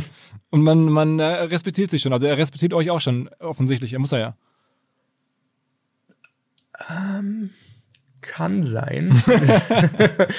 nicht sicher. Ähm, äh, er ist auf jeden Fall nicht besonders fröhlich über die Art und Weise, wie die, der Shopify und Amazon Unterschied in der Presse äh, dargestellt wird. Ähm, dem haben wir auch nicht unbedingt geholfen in den letzten Jahren. Wir, wir, aber ich, ich wir also ich respektiere, ich finde Amazon ist wahrscheinlich die beste, die beste Firma der Welt. Ähm, je nachdem, wie man, also kommt drauf an, wie man drauf nachguckt, aber so äh, vom kapitalistischen Shareholder äh, ähm, Wert her gibt es keine bessere Firma, keine besser gelaufte, äh, geführte Firma als Amazon meiner, in meiner nach äh, in, in meiner Überzeugung. Ähm, äh, aber ich bin ich ich fände das sehr schade, wenn es nur Amazon auf dem Internet gäbe. Ich, ich, es ist uns sehr wichtig, dass wir den kleinen Händlern sozusagen die, genau die gleichen Vorteile verschaffen, die Amazon für sich selber gebaut hat. Und ähm, ähm, so sehen wir uns halt in, in, in der Welt. Und sag mal ein bisschen was zu, zu Facebook ähm, oder, oder, oder auch jetzt Instagram vor allen Dingen. Äh, mit denen habt ihr euch jetzt ja sozusagen ohnehin eine, eine Historie, die wir gerade ja schon besprochen haben, und ihr habt euch jetzt da auch noch neue Kooperationen ausgedacht. Es scheint, als wenn ihr dort jetzt euch tiefer austauscht und noch eine andere Beziehung zu denen pflegt. Ja, weil, weil Facebook und Shopify sehr äh, über, über Jahre hinweg sehr äh, viel zusammengearbeitet haben und, und also zu, vor allem von unseren Kunden zusammen benutzt worden sind. Du hast, du startest einen Shopify Store, ähm, also jetzt nehmen wir Kylie Jenner äh, zum, zum, äh, zum ähm, ähm, Beispiel. Ähm, Kylie hat einen Shopify Store aufgemacht, hat ihre Produkte drauf äh, an, angesetzt und dann hat ähm, äh, sie Insta auf Instagram ihre Produkt beworben ähm, und ähm, über Instagram Ads, das ist dadurch wurde sie Kunde von Facebook ähm, ihre, ihre, ihre Produkte halt gemarketet. Mhm. Und ähm, wahrscheinlich mit anderen Facebook-Ads auch und so weiter. Und die, diese Zusammenarbeit von Shopify Store und einem Facebook äh, hat halt enorm viel ge getan für diese Direct-to-Consumer-Welle, die wir halt sehen. Und ähm, jetzt vor allen Dingen in den letzten äh, Jahr haben wir halt uns wirklich mal die Köpfe zusammengesteckt und sagen, anstatt dass Leute uns so individuell, also mach das bei Shopify und dann mach das bei äh, Facebook. Wenn wir jetzt dieses spezielle Pro äh, Situation halt von einem Produktansatz äh, her lösen wollen, äh, was, wie, wie sähe das aus? Und dann sind wir halt mit diesen Facebook-Shops ähm, äh, aufgekommen, die man halt direkt von Shopify aus betreiben kann. Und ähm, das ist jetzt ein neues Produkt, was äh, Marc und ich für eine Weile angekündigt haben. Und ähm, äh, äh, das läuft ja, das, das rollt jetzt raus. Das ist halt noch im, ist ein Early Access, aber es wird ich schätze, es wird ein relativ wichtiger Faktor der, der Ritterwelt. Und das macht, fängt dann an damit, dass du und Mark Zuckerberg dann einfach mal telefonieren und das überlegen, so können wir das noch machen, euch mal treffen oder wie fängt sowas an? Ja, das, also wir haben, wir haben uns irgendwann, also es ist halt natürlich schwierig mit den Kalendern und so, aber irgendwann haben wir dann halt mal diesen die, die, die, den Bagger rausgebracht und haben den, haben den Terminkalender rausgeschaufelt und haben uns dann für, für einen Tag halt besprochen und sagen, hier ist meine Welt, hier ist deine, wie, wie sieht das aus? Und, und wart ihr, warst da du dann in Kalifornien oder war er bei dir oder wie läuft sowas? Da muss man ja, das was war, in dem Fall war das in Kalifornien, wo wir das gemacht haben, aber es geht beide in beide Richtungen. Und wenn ich dich jetzt so höre und ob man kann dir ja bei Twitter extrem gut folgen, du bist ja bei Twitter zum Beispiel sehr aktiv, dann hat man das Gefühl, dieses ganze zu aktiv. ja, ja, okay, ja, dieses ganze kapitalistische und ähm, so so ja Cash-Denken, das ist eigentlich gar nicht deine Welt. Du machst das, weil du Spaß hast, du hast irgendwie so eine, eine große Idee und man hat, wir mal, du bist da doch so ein bisschen irgendwie reingerutscht, so, sag ich jetzt mal. Das kann ja nicht ganz sein, weil dafür ist es zu krass, aber so ein bisschen kommt es einem so vor. Und wenn man jetzt gerade aus deutscher Sicht oder auch viel so Presse verfolgt, dann wird ja Mark Zuckerberg ganz anders gesehen. Er ist ja nun wirklich, äh, wird ihm vorgeworfen, da die, sagen wir mal, die gesellschaftliche äh, Gesamtgesundheit der Welt zu riskieren mit Facebook und so, mit den ganzen Fake News Geschichten. Ähm, sind das nicht zwei ganz andere Persönlichkeiten, du und er zum Beispiel? Ja, I mean, alle, alle Menschen sind anders. Ähm, und äh, alle Menschen haben unterschiedliche äh, ähm, Sachen, die, äh, die, Probleme, die sie bewältigen müssen. Ähm, also ich sag mal, ähm, ja, also ich würde ich Sachen genauso machen wie Marc in dem Bereich? Wahrscheinlich nicht. Ähm, aber ich, denke, ich schätze auch mal, dass, es ist halt eine große, es ist eine große und wichtige Diskussion, die wir haben. Ich schätze, also ich, ich bin ein bisschen der Meinung, dass Social Media hat es immer gegeben. Das ist eine von diesen Sachen, die, die, die ist nicht gebaut worden, die ist, die ist, ähm, das ist ein besseres Wort in Englisch, das discovered. Mhm. Das ist so diese, das, das, das hätte es immer gegeben und es, das, das lag irgendwo rum und irgendeiner hat es gefunden. Mhm. Und es war, waren ja auch zehn andere Social Networks, bevor, bevor es sein, seins gebaut hat. Mhm.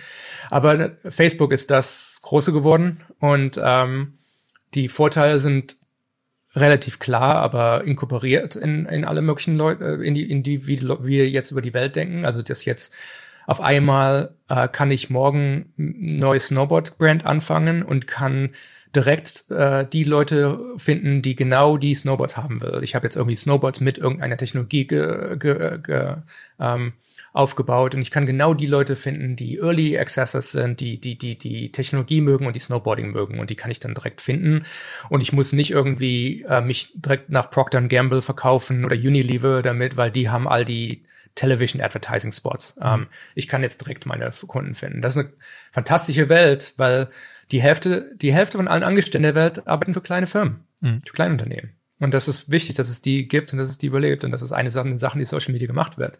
Die andere Sache, die Social Media macht, ist ein riesen, ähm, äh, ein, ein, ein riesen ähm, äh, Spiegel der Welt äh, vorzuzeigen. Mhm. Und wir sehen halt nicht, wir mögen halt nicht alles, was wir sehen.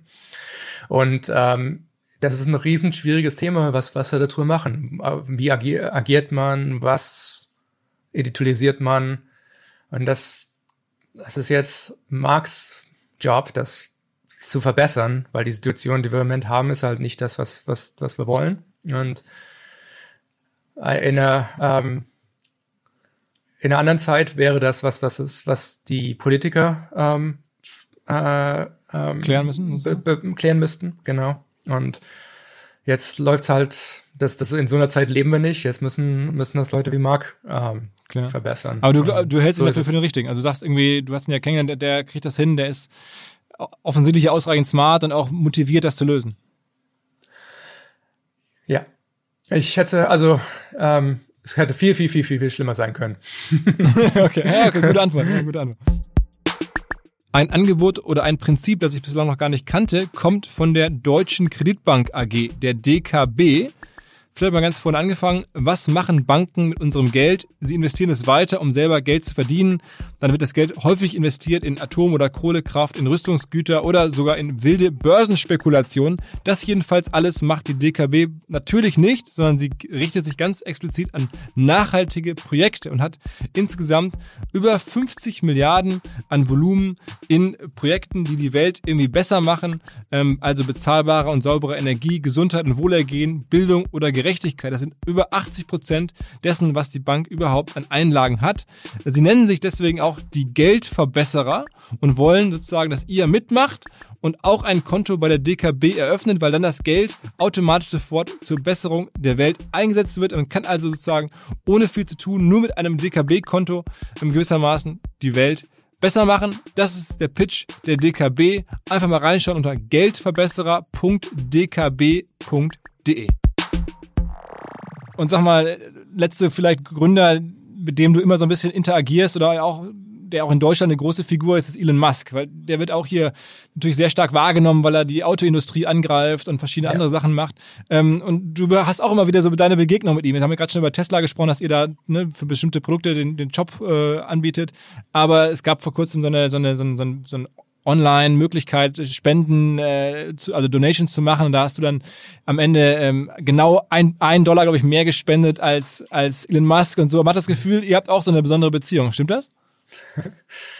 ähm, ich, es kommt drauf auf die Definition an. Also ähm, sehr viel Respekt, ähm, zumindest von mir zu ihm. Mhm. Äh, keine Ahnung, wie er über mich denkt, aber ähm, er ist einer der interessantesten Menschen in der Welt und ist, was er, was er macht, ist sehr, sehr wichtig.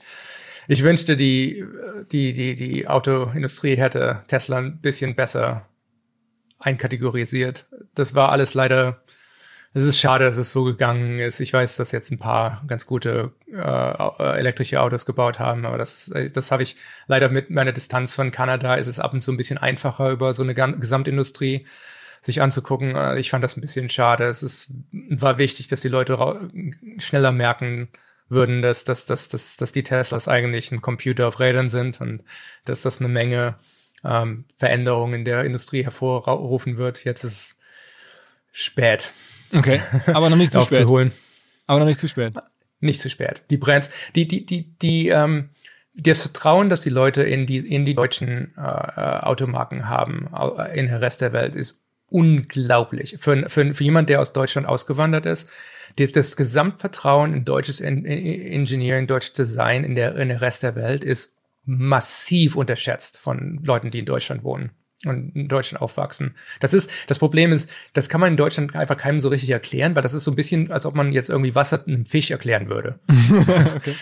Aber außerhalb der, außerhalb der, äh, außerhalb von Deutschland ist es wirklich ein enorm, äh, es, ist, es ist ein enormer Faktor und ist ganz wichtig. Also es, es, ich, ich schätze, es wird funktionieren, aber es braucht, ich, ich brauche, es braucht ein bisschen äh, einen, einen Generationswandel. Ähm, wir müssen, müssen, wir müssen die äh, Gen X, die, den, den, den, die, die Autofirmen zu der Gen Generation X geben und nicht den Babyboomers äh, das überlassen. Und das ist, das ist eine, das, das fängt jetzt gerade an und das ist eine wichtige um, äh, Umstellung. Hast wir brauchen ein bisschen mehr Digital Native da. Hast du manchmal mit Elon Musk so direkt in Kontakt oder tauscht ihr euch aus oder so? Sehr wenig. Okay, okay. Ähm, noch eine andere Sache, die ich bei dir interessant finde, ist, ich meine, du bist jetzt CEO von so einem riesigen Unternehmen und trotzdem hast du da die Zeit, ab und zu machst du so, so Gaming-Challenges oder, oder postest auch bei Twitter darüber, dass du irgendwie Online-Spiele spielst und so. Bist du irgendwie, habe das Gefühl, du bist noch so ein großer Junge geblieben, äh, der dann irgendwie so, da wirklich so zockt und das dann auch irgendwie alles teilt und so. Ist das bei dir einfach so, weil du Bock drauf hast oder hat das irgendwie eine Philosophie oder wie kommt das? So bin ich einfach. Ich bin, ich bin, ich bin 16-Jähriger eigentlich. der, der, der sein Leben liebt. Es ist ja, aber es ist einfach so, dass da hast du Spaß dran und dann, dann, dann gibt es auch niemanden, der sagt ne, no, dann machst du es einfach, ne? Ich, ich schätze, das ist eine, wie gesagt, das, das, das Thema der Welt ist direkt to consumer eigentlich. Das ist nicht das richtige Wort, aber es ist, wir sind alle direkt verbunden. Mhm. Und ähm, die, die Welt der letzten 100 Jahre war eine Produktion von PR-Firmen und, und, und, und von Institutionen und von unglaublich einflussreichen Riesenfirmen. Ähm, viel mehr als Leute das jetzt sagen. Also, wenn du versucht hast, ein neues Produkt in die Welt zu tun, in, äh, in den 80ern, wo ich als Kind in Deutschland englische He-Man-Folgen und, und, und, und, und, und, und was weiß ich, Mask und Transformers geguckt habe. In diese Advertising-Spots, die, die, die wir damals gesehen haben, da reinzukommen, die waren alle vorverkauft. Die, die, die, die, die, die haben drei Firmen gekauft. Das ist Spülmittel und also Procter Gamble, Mattel und, das, und ein paar andere. Hm. Da gab es keine Möglichkeit direkt äh, neue Produkte zu sehen. Da gab es keine Möglichkeit, bessere Qualität Spielzeuge zu machen, weil die, die, die, die, die, die sich verkauft haben, waren die, die man in diese äh, 30 Sekunden bis 10 Sekunden Slots in die He-Man-Folgen reintun konnte.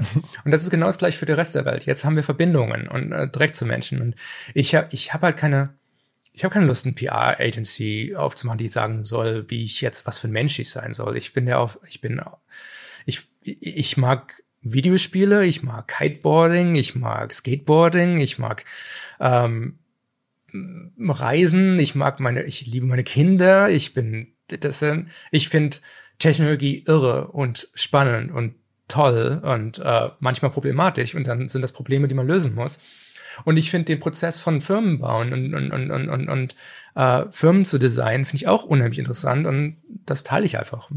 Sag wenn das Leute interessiert, interessant finden, dann ist das gut und wenn nicht, dann ist das auch okay. Ich als, als, als Marketing-Typ muss natürlich nur eine Frage stellen, weil man, immer wenn man dich sieht, hast du eine, so eine, in Deutschland würde man sagen, Schiebermütze auf, so eine Tweetmütze. Jedes Mal, gerade haben wir uns gesehen bei, bei Google hier im, im ja. Hangout und da hast du die auch wieder auf. Ähm, ist das irgendwie auch so ein bisschen Brandbuilding, Spielerei oder, oder bist du so verliebt in diese Art von Mütze? Ich nehme an, du hast mehrere davon. Ja, ich habe mehrere davon. Ich habe, äh, das ist mein Haarschnitt. ja, okay. So denke ich darüber nach. Ich, irgendwann habe ich mir, ja gut, schauen. Ich habe irgendwann mal gesagt, mein, irgendwann mal meiner meine, meine Frau Fiona habe ich gesagt, dass irgend, wir müssen irgendwie äh, müssen irgendwie wie Hüte zurückbringen. Hüte waren fantastisch, waren gute Produkte, es waren irgendwie das, da, weißt du, so als Mann hat man überhaupt keine Individualität. Man, man kann sich irgendwie eine andere äh, Uhr kaufen, äh, was natürlich schön sein kann, aber das hat auch alle möglichen Aussagen über einen. Mhm. Ähm, und ich brauche meine Apple Watch, so das ist jetzt irgendwie mein Handgelenk ist weg und an so eine Kette zu tragen ist nicht mein Ding, aber einen Hut kann ich tragen. und äh, und ja, das Dann war das. Hast du dich für die Tweetmütze entschieden? Genau. Und die ziehst du auch eisenhart durch, jeden Tag. ja, fast jeden Tag, ja. Also es gibt ja Videos mit dir, mit Barack Obama oder so und du hast immer die Mütze auf, immer. Ja. okay, okay. Aber ähm, sag mal noch ein anderes Thema, was ich auch gerade erst in der Welt wichtig ist, ist das Thema Homeoffice. Und ähm, ja. da hast du eine starke Meinung zu und hast gesagt, irgendwie, du glaubst auch jetzt an dauerhaftes Homeoffice bei euch. Ich schätze, dass die das Covid äh, äh, 2030 nach 2020 vorgezogen hat. Und dass alle möglichen Veränderungen, die wir langsam in der Welt schon gesehen haben, also halt die, vor allem die Digitalisierung der Welt, halt einfach unheimlich viel schneller passieren würden jetzt als, als vorher. Mhm. Und ähm, eine der Sachen, die halt wirklich, die, die, die, die in der Welt halt immer passiert ist, ist, dass, dass, dass die Arbeit im Office passiert ist. Und ähm, äh, keiner, keiner kann mehr in sein Office. Also wie gesagt, ich bin hier in Nordamerika. In Deutschland ist es, sind Sachen wirklich anders. Deutschland hat die Covid-Situation ist auch unglaublich gut behandelt. Ich hoffe, dass, wie gesagt, das ist so Fisch, äh, das ist so Wasser zu, zu den Fischen. Das ist, ich wette, es gibt unheimlich viel Kritik, aber von der Außenansicht, das ist wirklich, es ist wirklich kein Land, das ist das, das, äh, oder zumindest keine geografische Regio Region, die ähm, äh, mit Covid besser umgegangen ist. Ähm, und ähm, äh, dadurch öffnen sich viele Sachen langsam, aber natürlich die, die, die Situation, die sich öffnen, ist anders als die Situation, die wir verlassen haben. Und diese, diese Idee, dass das Arbeiten im Office passiert für Firmen wie unsere, wie wir wirklich all unsere Arbeit auf digital an Computern machen, ich glaube nicht, dass es zurückkommt. Ich schätze, dass es, dass wir die Arbeit digital bei Default machen werden. Was ich damit meine, ist, dass wir wirklich von überall äh, zusammenarbeiten können und dass jetzt vor allem, ähm, dass, dass Leute äh, zusammenarbeiten in einem Raum, ohne dass das jetzt irgendwie digital an andere übertragen wird. Oder dass das eigentlich ein Problem ist in, in der Teamarbeit. Ich glaube, das ist eine Situation, die nicht zurückkommt. Das heißt, wir werden halt unsere Offices sehr stark umbauen. Die wir, wir werden, wir werden, ähm, das, wir werden die Offices in sozusagen On-Ramps, was ist das deutsche Wort für On-Ramps? Das ist die Beschleunigungsspur also, von, einem, Onboarding, von, von einem ja, Autobahn. Ja, ja, genau. Mhm. So, ähm, genau, so Zubringer, das, Zubringer, ja. Genau, das ist, dass das, das Office eigentlich ein Zubringer zu der digitalen Welt ist, genau wie das Homeoffice. Und ähm, äh, so werden wir es halt, halt, halt umbauen. Wir werden in 2020 unsere Office überhaupt nicht äh, eröffnen, wieder eröffnen, weil wir werden die umbauen. Mhm. Wir werden die weiter eröffnen. Aber sie werden halt einen anderen Floorplan haben und, und wir versuchen uns relativ schnell in diese, äh, in, in, die, in diese Zukunft, die wir denken, dass sie auf alle oder viele von uns zukommt, halt umzustellen, weil ich schätze mal, dass diese ähm, dass, es, dass es drei Wege gibt. Es gibt diese, man, man, man hat alle Leute im gleichen Raum, das ist das Beste. Man hat alle Leute, die digital in ihrem eigenen äh, Kasten in, in, in Zoom oder sowas sind. Das ist auch gut. Und dann hat man das so dieses Hybrid-Mittelding, wo halt ein paar Leute in Räumen sind und ein paar Leute sind digital. Und ich meine, das ist das Schlechteste von allen. Und deswegen versuchen wir halt eine stärkere ähm, äh, Meinung dazu zu haben. Sagen wir nochmal ganz kurz, weil das die letzte Kooperation war, die ihr jetzt gemacht habt, die größer war. Ähm, ist das auch eine zentrale Sache, ähm, dass ihr jetzt dieses Jahr mit Walmart so groß zusammenarbeitet? Ist das was, was vielleicht das Jahr noch stärker prägt, als man das so von außen meint? Ich habe das so gedacht, wow, was für ein Move. Wurde ja auch sehr viel in der englischen Presse diskutiert. Ähm, ist das prägend oder ist das nur einer von vielen Moves? Nee, ich glaube, das ist, das ist einer von den wichtigeren. Das ist, wie gesagt, das, das, das ist, Walmart hat, in, hat unglaublich äh, starke Infrastruktur. Äh, ein Walmart ist ähm, in, ähm, ich glaube, 30-minütigen ähm, Autofahrt von irgendwas wie 300, 400 Millionen Menschen. Menschen. Ähm, und ähm, da, da sich zusammenzutun für die ganzen Kleinhändler, von denen jetzt natürlich vor allem diese Digital Native Direct-to-Consumer-Business, die haben, die machen einfach die besten und die interessantesten Produkte. Und das zusammenzutun könnte sehr, sehr, sehr gut werden. Natürlich eine Menge, die noch gemacht werden muss, eine Menge, die äh, weitergemacht werden muss. Aber das ist halt das, das Tolle, was, was wir mit Shopify machen können, ist äh, die, äh, die, die, diese, diese Masse von Kleinhändlern zusammenzutun und halt fast wie so eine Gewerkschaft halt zu repräsentieren zu, zu einer Firma wie Facebook oder wie Walmart. Weil wenn man viele, viele, viele, viele kleine Sachen zusammentut, hat man eine sehr, sehr große Sache. Wenn man alle Shopify Stores in Amerika zusammentut, ist es der zweitgrößte Retailer nach Amazon. Und ähm, da, dadurch können wir halt Sachen verhandeln und, und, und, und erwerken, die komplett anders sind, als was jetzt die was, was sie jetzt selber machen könnten. Und das ist eine, das ist ein Teil von Shopify, der, den ich unheimlich spannend finde und der halt ho hoffentlich sehr, sehr wertvoll wird, ähm, um, um halt äh, dazu zu führen, dass äh, die, die kleinen Händler halt so erfolgreich werden können, wie sie nur können. Bist, bist du noch ähm, viel mit Deutschland in Kontakt überhaupt? Also guckst du viel auf Deutschland oder hast du noch viele Kontakte in Deutschland? Ja, ich habe ich, ich lese, ich habe aufgehört, die nordamerikanische Presse zu lesen. Ich, ich gucke jetzt nur noch, wenn irgendeiner mir einen Link sagt. Ansonsten lese ich den Spiegel und wow. und die FAZ und sowas, weil mir ist einfach, dass ich, ich finde mittlerweile und, und den Guardian ähm, und Economist, das sind so die, ich, ich gucke jetzt mittlerweile nach Europa für meine Nachrichten, weil das ist einfach, das ist, wir haben noch richtigen Journalismus in Europa und das ist wichtig. Okay. Und dazu Freunde oder, oder Eltern und so wahrscheinlich noch in, in ja, Deutschland? Meine Eltern sind in, im deutschsprachigen Raum. Meine Mutter ist in äh, Österreich jetzt, äh, in Bregenz und ähm, mein, mein, meine Familie lebt noch in, in Koblenz und ähm, da komme ich auch normalerweise, in normalen Jahren komme ich dahin. Ich meine, ich habe drei äh, äh, äh, Kinder, drei Jungs und ähm, äh, zehn und äh, jünger und normalerweise mache ich einen, einen, Trip mit denen ähm, äh, durch Deutschland ähm, äh, einmal im Jahr und solche Sachen mache ich gerne. Bist denn du mit der ah. deutschen Politik, also fragen dich mal deutsche Gründer oder deutsche Politiker um Rat? Ich meine, du bist ja jetzt nochmal aus der deutschen Perspektive einer der erfolgreichsten, auch bestvernetzten Tech-Menschen überhaupt. Da müsste doch mal so eine, weiß nicht, ein Wirtschaftsminister, eine Kanzlerin vielleicht mal fragen, Mensch, so können wir mal reden. Gibt's sowas?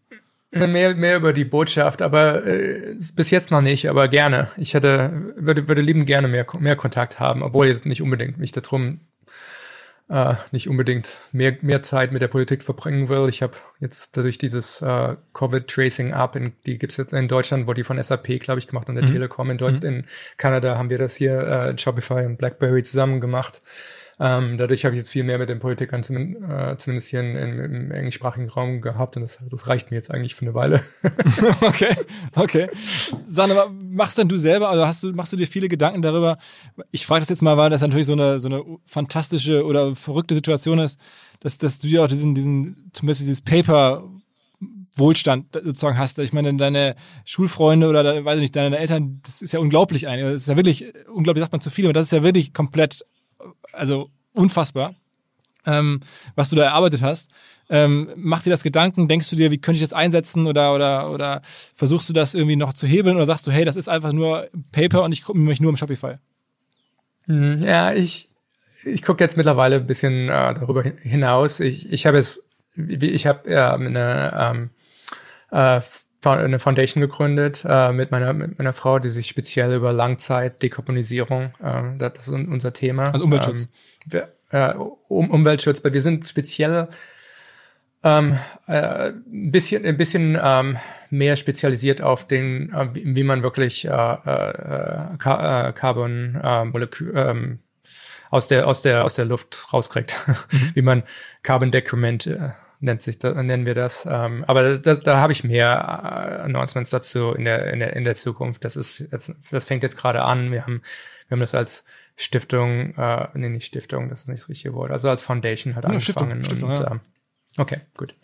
Okay. Ähm, ja, also ein bisschen, da geht's, es geht, geht ein bisschen drüber hinaus. Bis, je, bis jetzt die letzten 15 Jahre war wirklich Shopify, äh, hat wirklich meinen Gesamt, ähm, äh, meine Gesamtzeit gebraucht und äh, jetzt kann ich ein bisschen mich äh, weiter äh, über den Tellerrand hinaus ähm, gucken.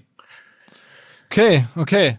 Wahnsinn. Ich bin äh, sehr gespannt, was da jetzt kommt und verfolge natürlich Shopify extrem gerne auch irgendwie natürlich so, äh, ich glaube, das kann man ein bisschen stolz auch gucken aus Deutschland, dass es irgendwie so möglich ist. Es ist ja einfach wirklich eine verrückte äh, Geschichte und wir hatten ja schon in den letzten Jahren viele im Podcast, die ziemlich verrückte Geschichten und das ist, glaube ich, die krasseste Alltime.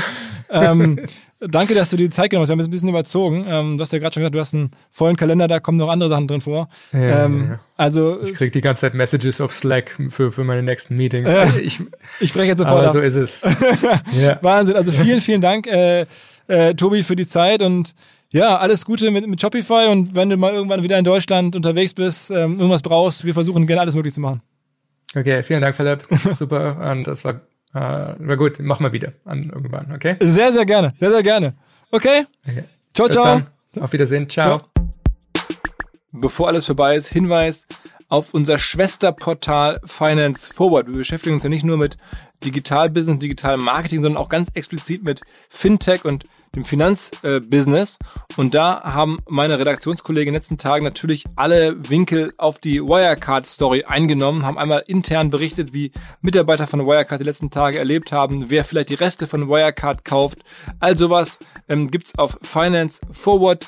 Da gibt's jeden Tag einen Artikel und jede Woche einen Podcast. financefwd.com. Dieser Podcast wird produziert von Podstars bei OMR.